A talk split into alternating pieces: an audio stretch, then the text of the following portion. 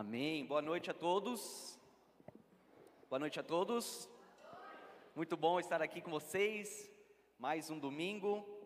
Convido a igreja a abrir as suas Bíblias comigo no livro de Lucas. Lucas capítulo 8.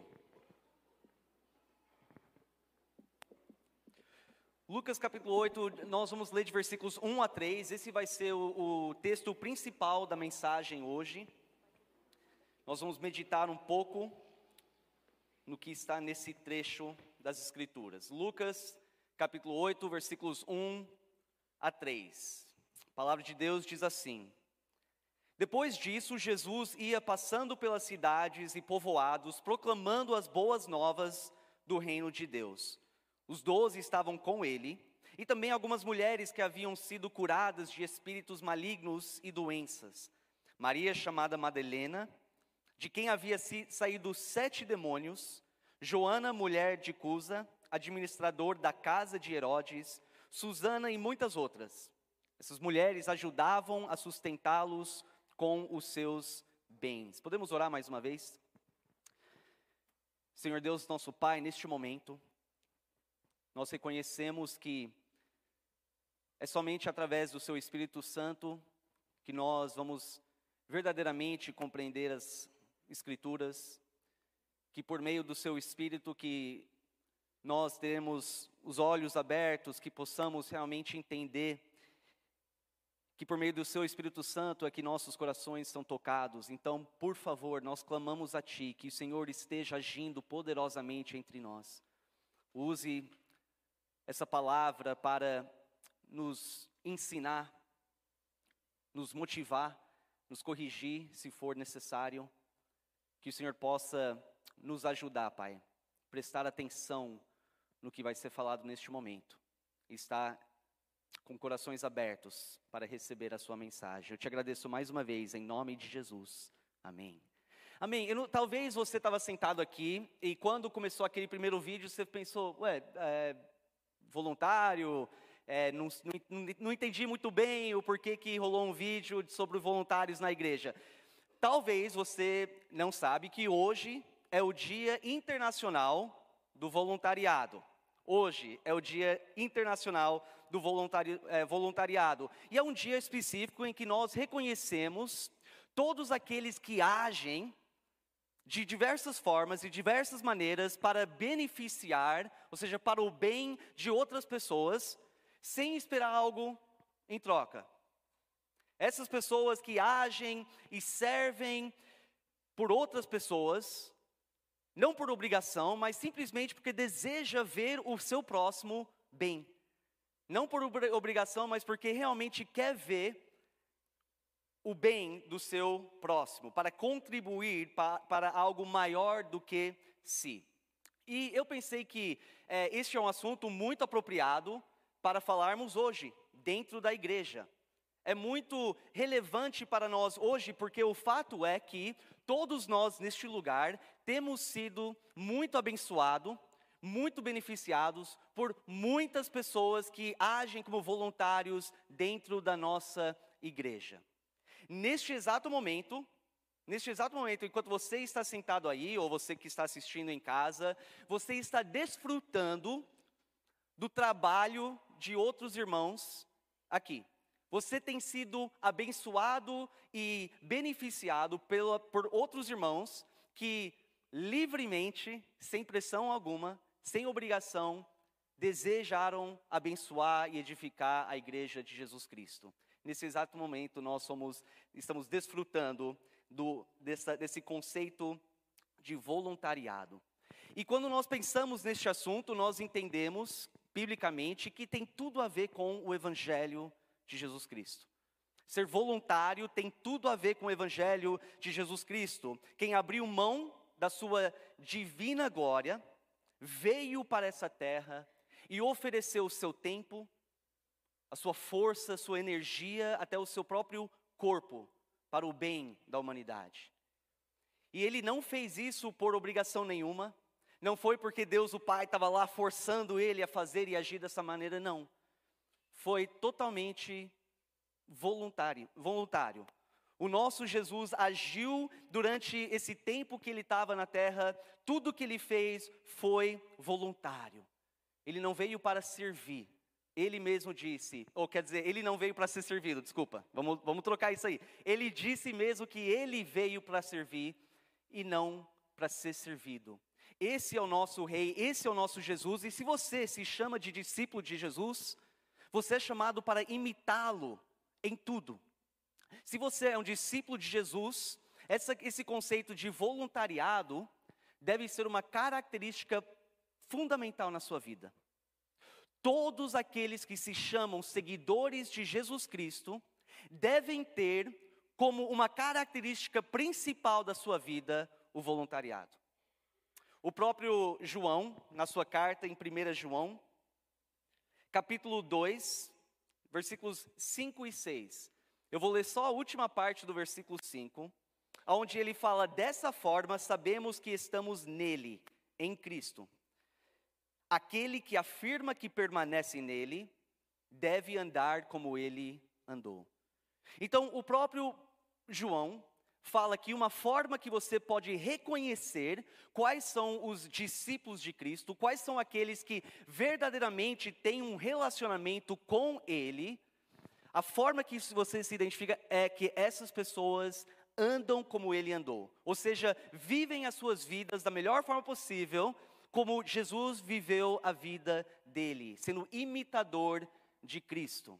E claro que isso significa se doar, se sacrificar, agir, servir, contribuir para o bem de outras pessoas voluntariamente, como Cristo fez. Agora, quando nós olhamos para os evangelhos, nós vemos que tinha pessoas que claramente entenderam esse conceito. Eles entenderam perfeitamente essa ideia de que Jesus, nós vemos o exemplo de Jesus, de ser um voluntário, de servir, de agir para o bem de outras pessoas, então nós temos que fazer a mesma coisa, temos que seguir ele neste exemplo. Então vamos voltar para o nosso texto principal. Nesses três versículos, nós vemos uma lição importante para as nossas vidas, e é isso que vamos meditar é, daqui para frente. Então vamos lá, versículo 1, eu vou ler só as primeiras duas palavras. Depois disso. Depois disso. Depois do quê?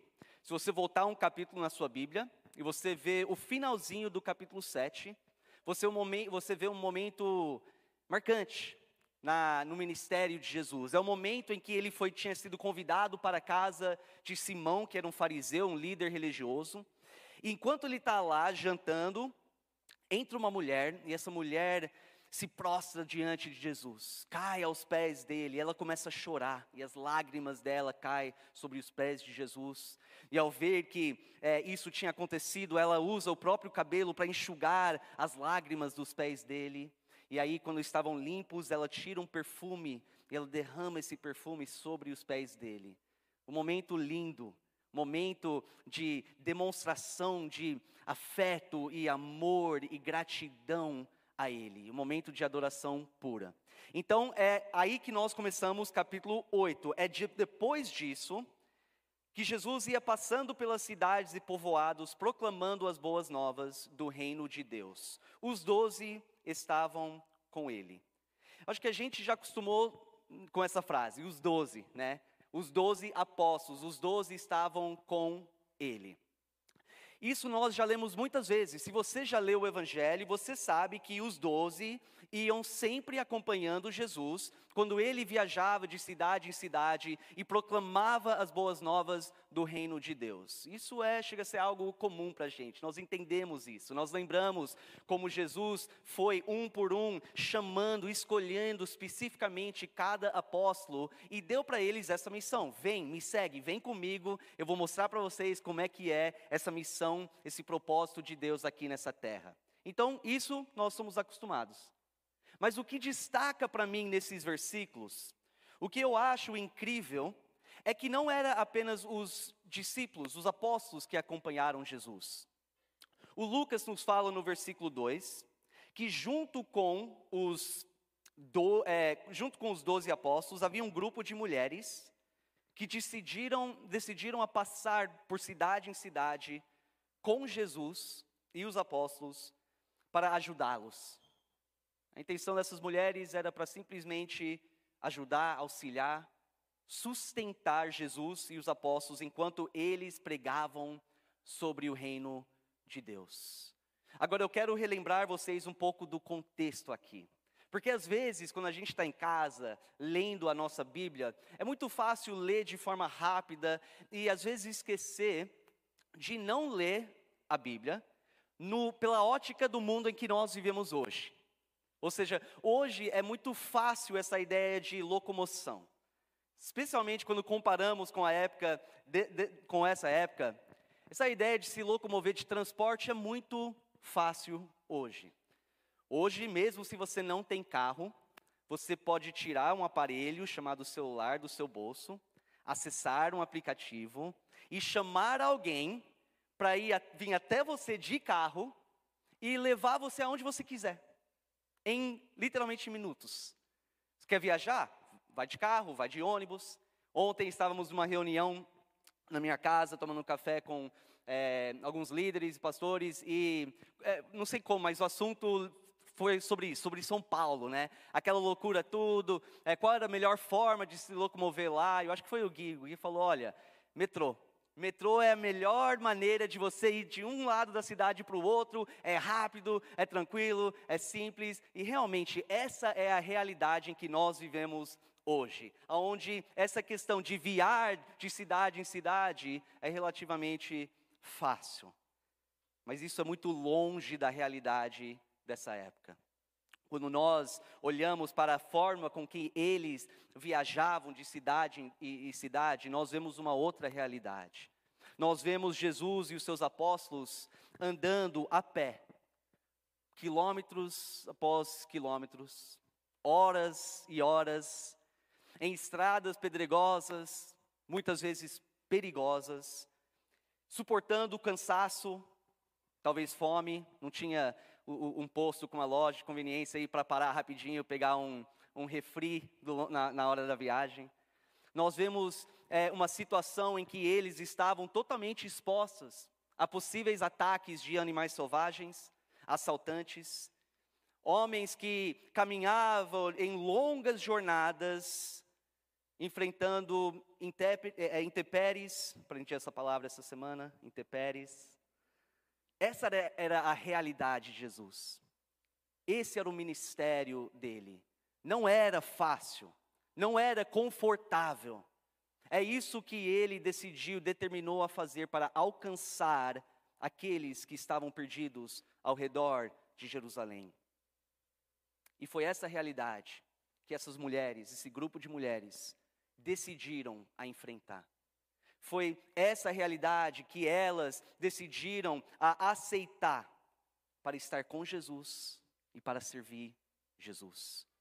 Eu estava pensando sobre isso. Hoje em dia é difícil a gente persuadir alguns irmãos para sair de casa e viajar até a igreja em alguns minutos de carro ou, de bicicleta para ajudar nos ministérios ou um dia de limpeza.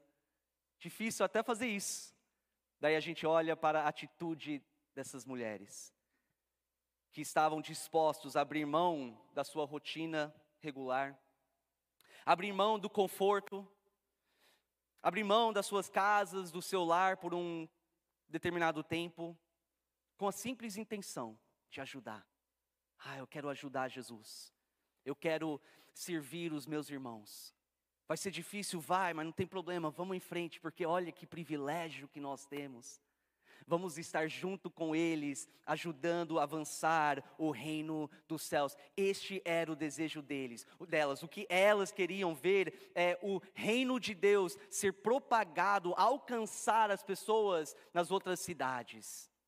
Elas tinham o desejo de contribuir para a obra do Senhor. Elas acreditavam no propósito. E eu acho que quando a gente fala sobre ser voluntário dentro da igreja, nós falamos de pessoas que também acreditam no propósito. Acreditam que se todos nós nos envolvemos, todos nós participamos, todos nós contribuímos, todos nós servimos sem esperar algo em retorno, que os propósitos de Deus vão ser feitos aqui nessa terra, que a nossa igreja vai realmente fazer a vontade de Deus neste lugar e que mais e mais pessoas, talvez em outras cidades até, também vão ser alcançados com a mensagem, com as boas novas do reino de Deus. Temos que acreditar. Aqueles que não acreditam, aqueles que não têm, não são, estão investidos nessa ideia, nessa missão, não vão ser engajados. Não vão ter o interesse de ser voluntário, de servir, de enfrentar o desafio que é ser um voluntário. Agora o pessoal do Ministério Infantil deu um amém, né? Um desafio, ser voluntário.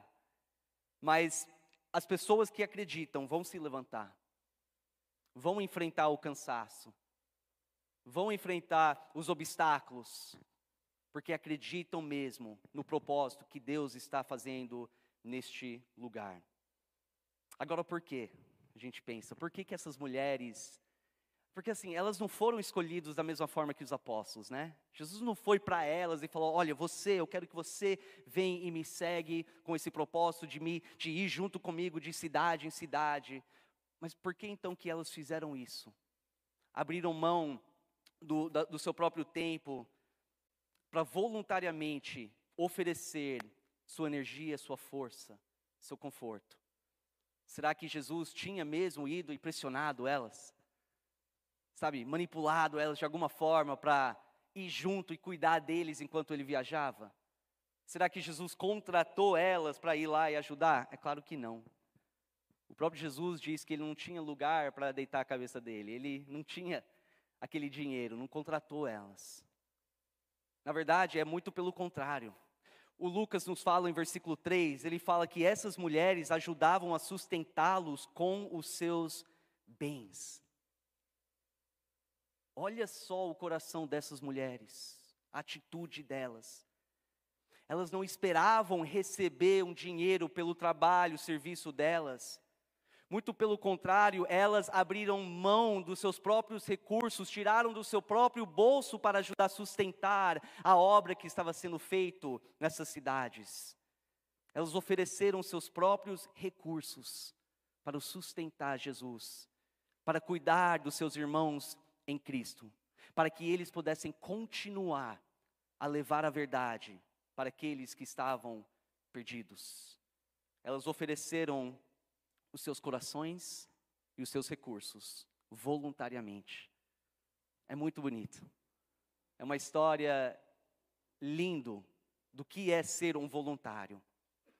Mas temos que também perguntar o que é então, será que motivava essas mulheres a fazer algo tão difícil, a se esforçar tanto, a literalmente tirar o, do, do, seu, do, que você, do que elas tinham para abençoar e sustentar outras pessoas. O que foi que motivou essas mulheres? Versículo 2.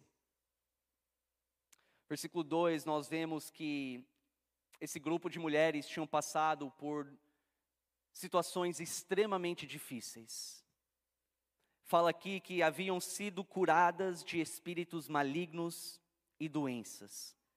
Essas mulheres, algumas delas foram devastadas por doenças físicas. Aqui fala também que outras estavam sendo tormentadas, atormentadas por espíritos malignos. Aí ele até fala de uma especificamente, a Maria chamada Madalena, de quem havia saído sete demônios. Então aqui era uma mulher em que Satanás tinha invadido a alma dela, a vida dela, tinha tomado posse da mente, do corpo dela, completamente dominado todas as áreas da vida dela. Ela viveu como escrava de Satanás, como prisioneira dos é, espíritos abomináveis. Imagina você viver dia após dia sendo atormentado por sete demônios. Dia após dia, enfrentando esse sofrimento, muito provável a vergonha, por sair na sociedade possuída por sete demônios. Com certeza ela vivia com uma trauma emocional, espiritual e social também. Esse grupo de mulheres tinha passado por situações traumáticas até um dia específico na vida delas. Até o momento em que tiveram um encontro verdadeiro com Jesus. E foi a partir desse dia que a vida delas mudou totalmente. Que nunca mais foram iguais. O momento em que o nosso Salvador olhou para cada uma nos olhos e teve compaixão daquilo que estavam passando.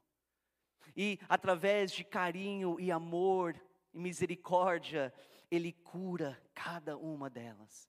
Ele liberta essas mulheres. Ele não cura apenas é, fisicamente, mas ele cura a alma dessas mulheres. Espiritualmente, elas foram libertas, elas foram curadas, não mais sobre o domínio de Satanás. A vida delas transformadas drasticamente. E com certeza isso gerou dentro delas uma gratidão imensa um amor profundo, um afeto assim incrível por Jesus. Depois daquilo que Jesus tinha feito por elas. Com certeza o amor delas era um, cresceu, desenvolveu muito por Cristo.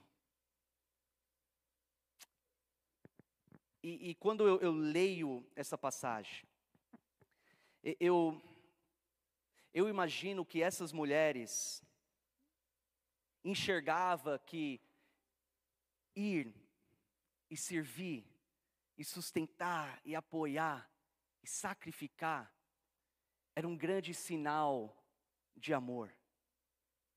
Era a forma com que elas podiam realmente manifestar esse amor, retribuir o amor que Jesus tinha demonstrado para elas.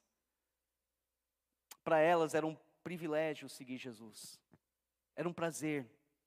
Era um prazer poder utilizar o seu tempo, sua energia, sua força, os recursos para servir, servir Jesus. Não era visto para elas como um peso, mas como um privilégio. E elas não ficaram contentes em apenas receber, como muitos cristãos hoje, infelizmente, são.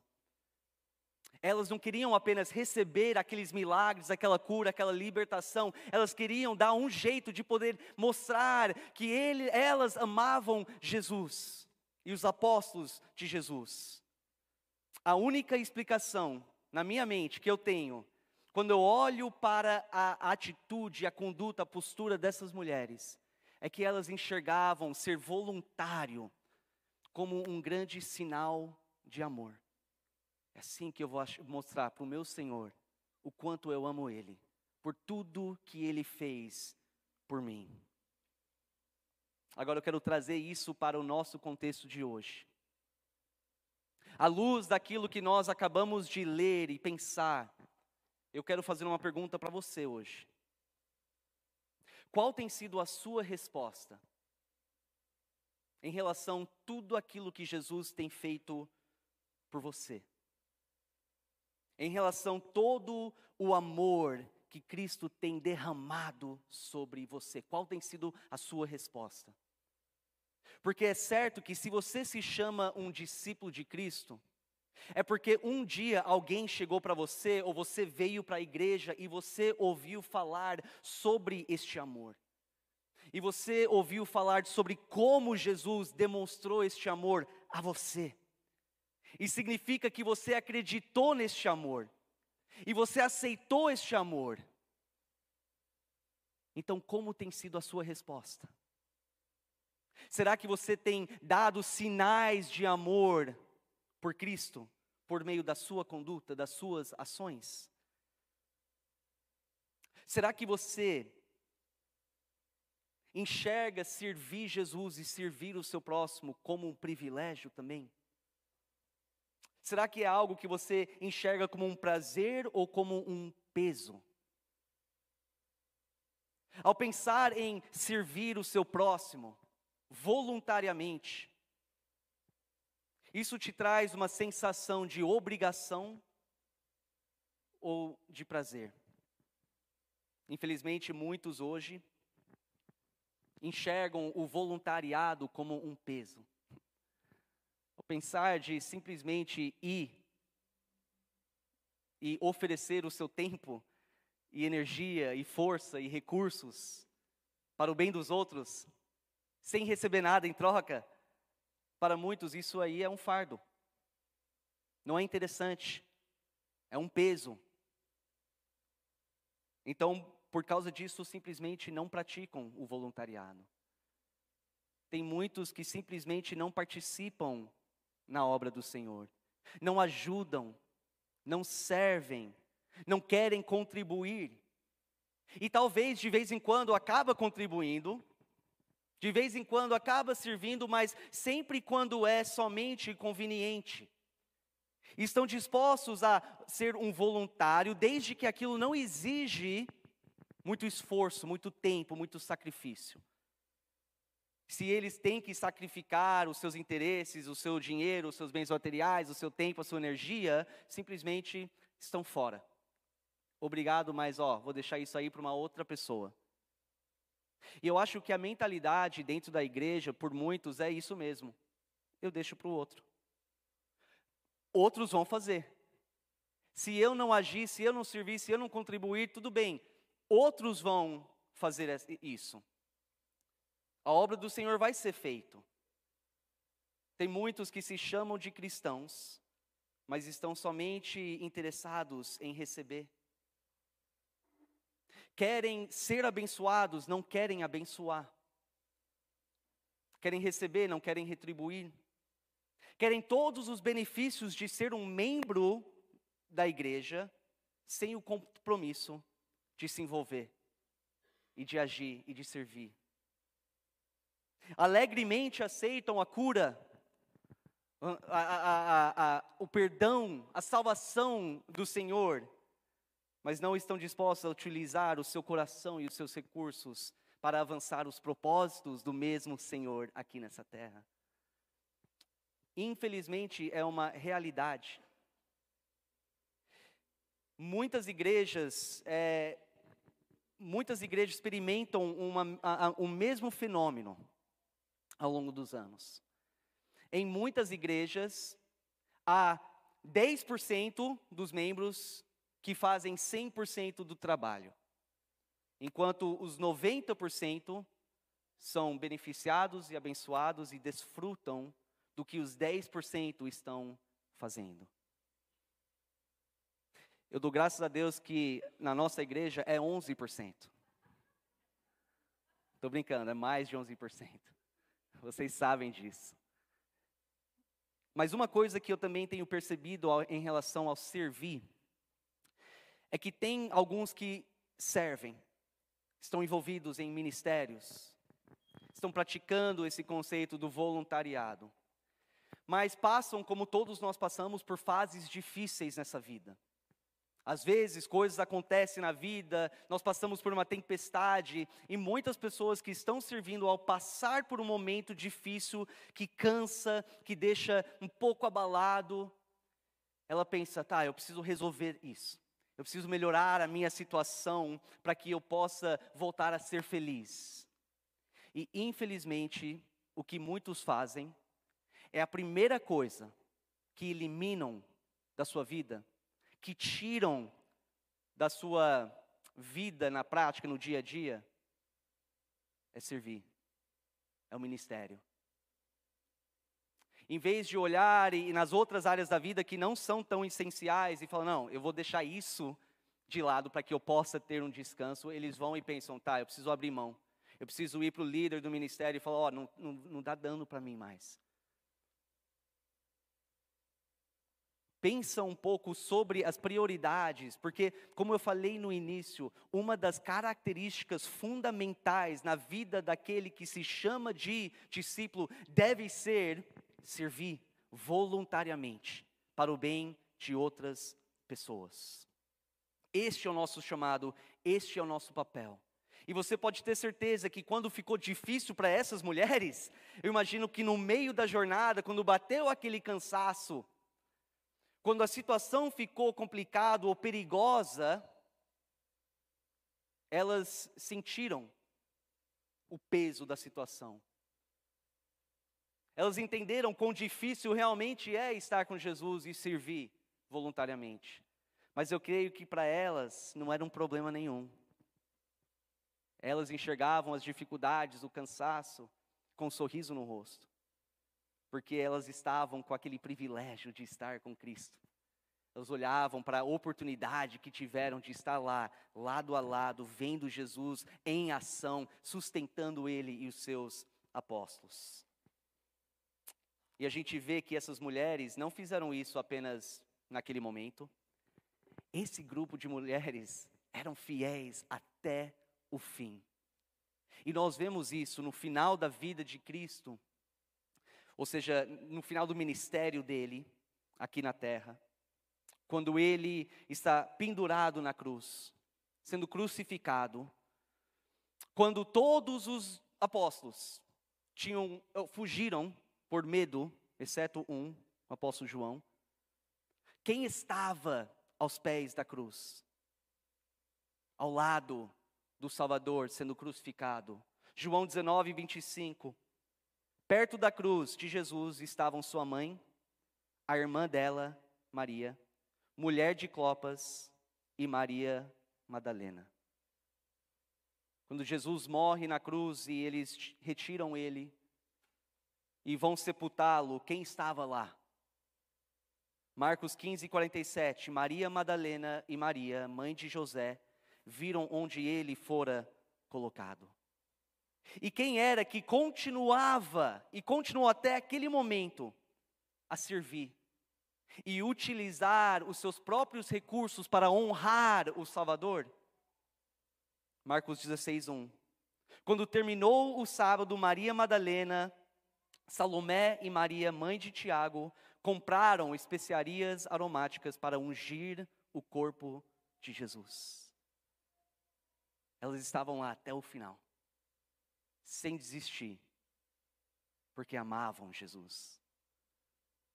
Porque nunca esqueceram daquilo que Jesus fez por elas, pelo amor que ele demonstrou por cada uma delas. E para quem que Jesus apareceu, primeiramente, depois da ressurreição? Marcos 16, 9. Quando Jesus ressuscitou na madrugada do primeiro dia da semana, apareceu primeiramente a Maria Madalena, de quem havia expulsado sete demônios. Que honra que ela recebeu. Porque ela foi uma mulher, junto com as outras, fiel, dedicada, disposta a servir, sem esperar algo em retorno. Então, em conclusão, eu quero que você hoje à noite reflete um pouco em tudo que Jesus tem feito por você. Depois de pensar de tudo que ele fez por nós, como não servir? Como não servir com maior prazer a igreja de Cristo, o corpo dele? Ele literalmente se sacrificou por você, ele estava disposto a enfrentar a cruz por amor a você, e ele fez isso alegremente. Hebreus capítulo 2, versículo 2 fala que pela alegria que lhe fora proposta, suportou a cruz. Ele deu a vida para que você possa viver. E tudo isso voluntariamente, sem obrigação sem pressão nenhuma. E mesmo que você não merece, e eu não mereço, ele ofereceu perdão, ele ofereceu vida eterna. Ele te socorreu do domínio do Satanás, da escravidão do pecado, do caminho em que você estava, que levava à destruição eterna. Cristo fez tudo isso por você voluntariamente, porque Ele te ama. E a gente podia continuar aqui falando de como Ele continua até hoje na sua vida te abençoando e dando graça e sendo misericordioso e compassivo com cada um de nós. E depois de tudo isso, como enxergar servir Jesus como peso, como algo, como um fardo. Como não também com muita alegria, voluntariamente, a gente oferecer o nosso tempo, nossa energia, nosso esforço, nosso dinheiro, nossos bens materiais, para cumprir os propósitos dele aqui na terra. Porque realmente é a única, é a única resposta apropriada quando a gente pensa sobre tudo que Cristo fez por nós. Para essas mulheres era a resposta natural, né? era tranquilo, era natural, era isso mesmo, era o certo. Depois do que Jesus fez, claro que a gente vai com Ele, claro que vamos servir. Romanos 12, versículo 1.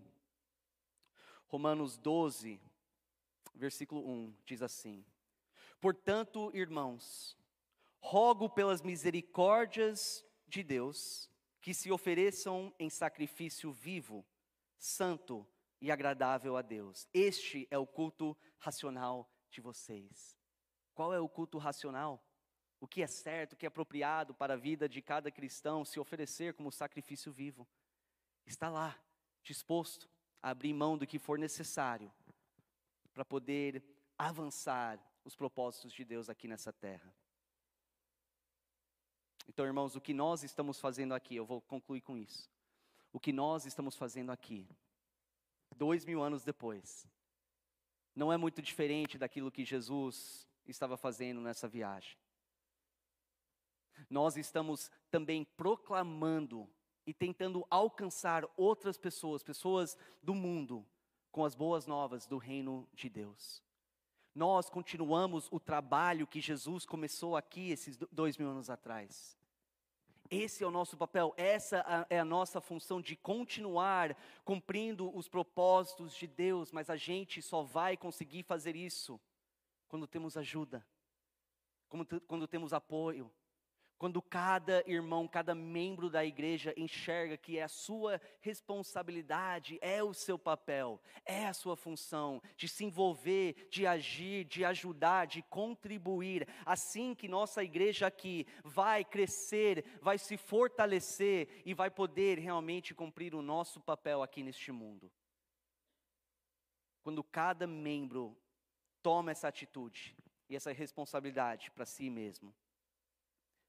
Agora, eu agradeço a Deus muito, porque a nossa igreja tem muitas e muitas pessoas que se levantam e têm se levantado para servir. E eu quero frisar um ponto importante aqui. Você olha ao seu redor, você vê aonde estamos, você vê tudo que essa igreja tem feito ao longo dos anos. Você vê quantas pessoas têm sido impactados, quantas pessoas foram salvos, batizados, vidas transformadas. Quando você vê tudo o que está acontecendo e o que estamos fazendo aqui. Quero que você entenda que isso jamais, jamais estaríamos fazendo tudo isso se não fosse por cada membro fiel que entendeu que ser voluntário é um sinal de amor a Jesus e à igreja dele. E serviram fielmente por muitos anos para que essa igreja pudesse continuar seguindo em frente. Então eu quero pessoalmente, eu falo isso por toda a liderança, obrigado. Obrigado. E não é por mim, Todos nós estamos servindo juntos para Ele. Assista esse pequeno vídeo para que a gente possa demonstrar nossa gratidão a vocês.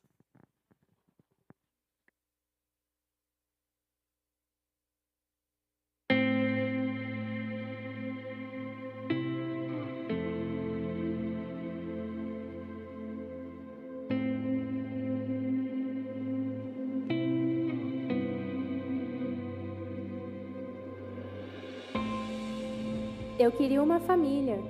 E você me recebeu. Eu precisava de uma professora. E você foi a minha inspiração. Eu precisava de ajuda. E você orou por mim. Você me mostrou comunhão verdadeira. Fez sentir uma grande alegria. Em louvar a Deus.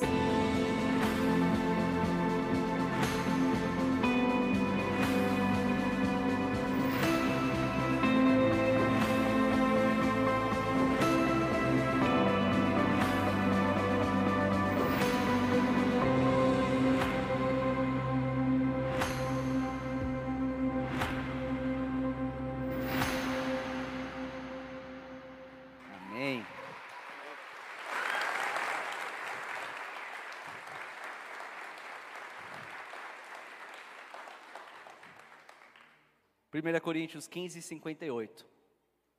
Portanto, meus amados irmãos, mantenham-se firmes e que nada os abale. Sejam sempre, sempre, sempre dedicados à obra do Senhor, pois vocês sabem que no Senhor o trabalho de vocês não será inútil. Neste momento nós vamos ter um louvor é um momento que eu sei, eu vou estar orando para agradecer o Senhor pela vida de cada voluntário, pedindo que o Senhor continue a abençoar a vida de cada um de vocês, não deixar nada os abalar, para que vocês possam continuar firmes nesse propósito junto conosco. Vamos levantar neste momento. E também é o momento de você estar falando com o Senhor sobre qualquer assunto. Talvez você é um irmão que é, que sente que podia fazer mais, que podia se envolver, poderia contribuir.